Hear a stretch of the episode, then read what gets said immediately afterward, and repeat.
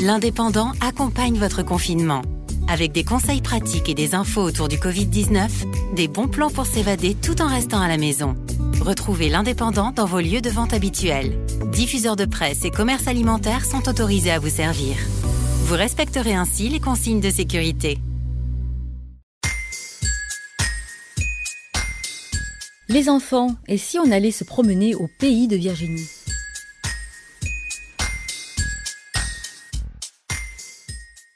Le coronavirus, de son petit nom le Covid-19, s'est un peu trop incrusté dans nos vies ces derniers temps. Petits et grands ont dû changer radicalement leurs habitudes. Il semble ne pas avoir d'amis ce Covid, alors il s'accroche à nous pour jouer avec nos poumons. Drôle de jeu, franchement. Il est tellement pot de colle qu'on est même obligé de s'enfermer chez soi. Comme il voulait jouer avec les enfants, on a dû fermer les écoles pour pas qu'ils les retrouvent. Oh, il ne leur faisait pas de mal, non, mais ils profitaient d'eux pour sauter ensuite sur leurs parents et leurs grands-parents. Alors pour pas qu'ils les trouvent à eux aussi, on a fermé les endroits où ils s'est réunissaient, comme les bars, les restaurants. Mais il est tenace, le bougre. Il arrivait toujours à trouver quelqu'un. Il doit vraiment s'ennuyer, franchement. Aujourd'hui, on est même obligé de se cacher dans notre maison pendant quelque temps. Quand il s'apercevra qu'il est vraiment tout seul dans les rues et qu'il peut plus jouer avec nous, il partira à tout jamais, c'est sûr. Mais pour l'instant, il est encore là et nous devons rester bien au chaud à la maison.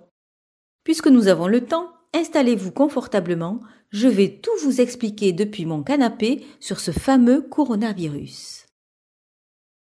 Qu'est-ce que le coronavirus?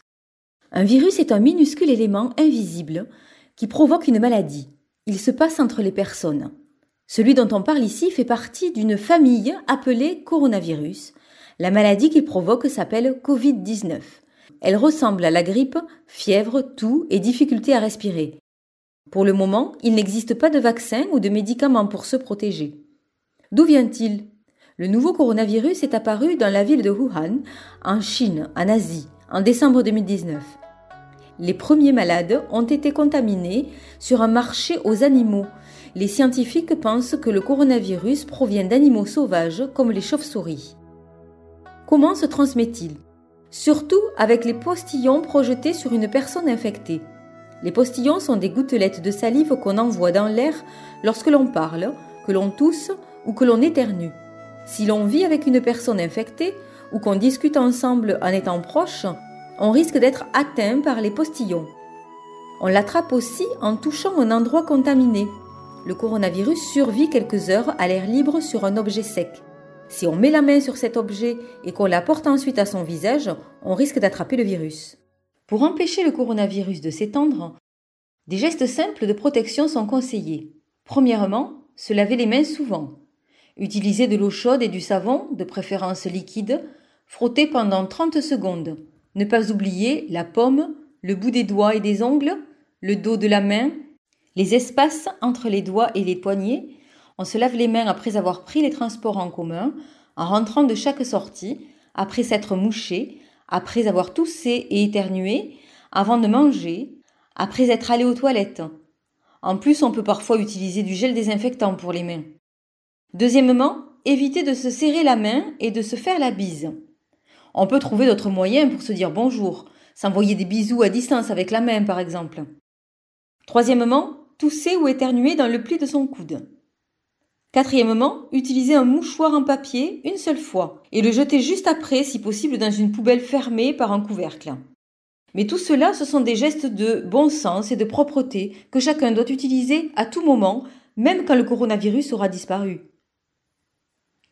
Surtout, n'aie pas peur du coronavirus. Le nouveau coronavirus est très contagieux et les scientifiques n'ont pas encore trouvé de vaccin ni de médicaments. Mais le coronavirus n'est pas grave.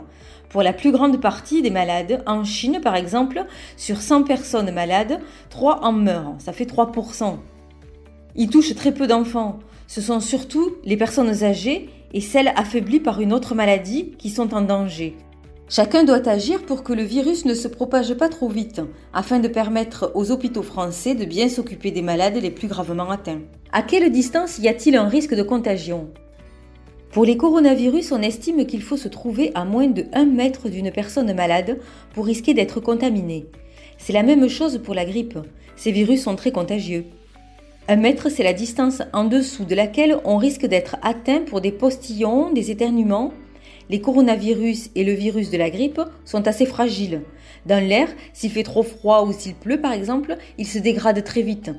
Les virus ne se déplacent pas en volant, ils doivent être transportés par un être vivant ou un objet. Croiser un malade dans la rue ne suffit donc pas à tomber soi-même malade. Pour qu'il y ait un risque, il faut discuter avec lui ou être assis à la même table. Si l'on prend le métro et qu'un malade en face de nous éternue, on risque aussi d'attraper le virus.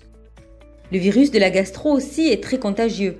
Mais lui n'est pas présent dans le nez, il se transmet par les mains, contrairement au coronavirus et au virus de la grippe, il est très résistant.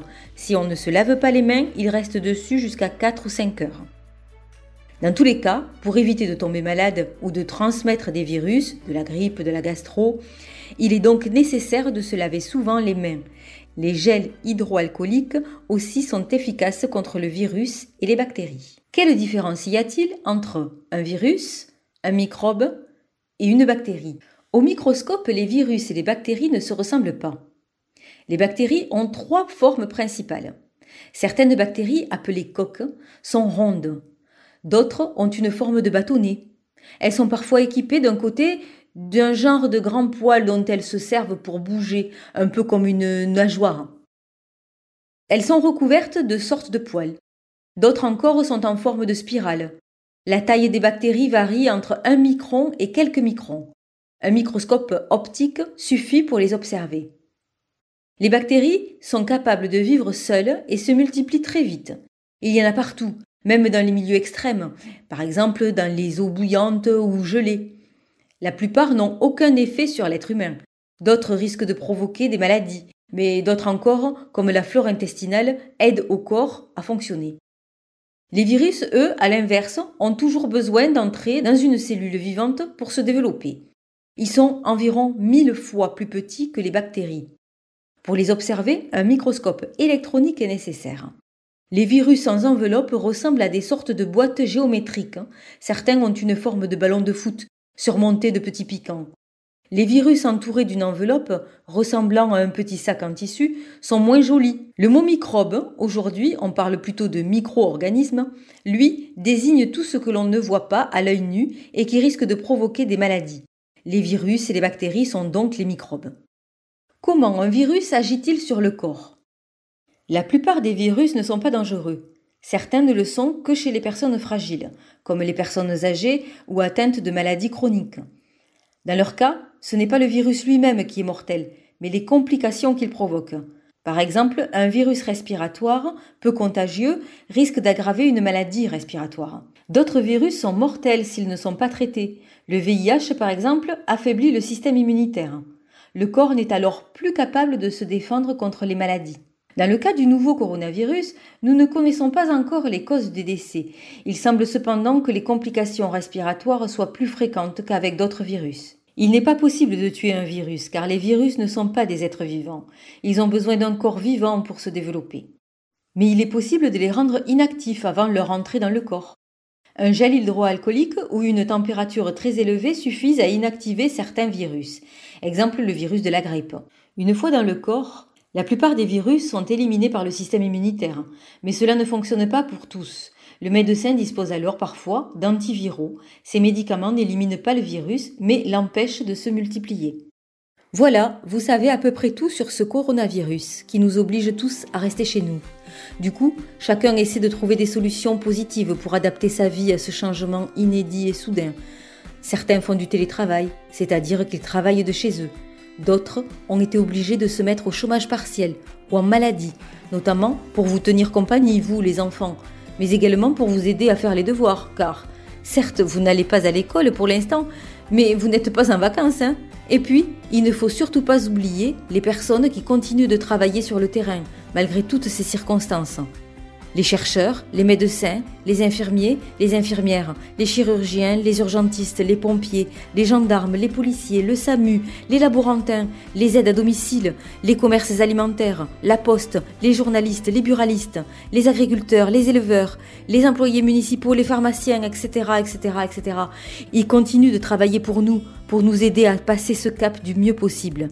Alors, n'hésitez pas à leur dire un grand merci. Et puis, il ne faut pas oublier que tout cela n'est que provisoire et que très bientôt nous pourrons à nouveau nous serrer dans les bras ou nous embrasser. Alors, en attendant, restez chez vous. Vous venez d'écouter Au pays de Virginie. Je suis Virginie Valls et je vous retrouve dans deux semaines.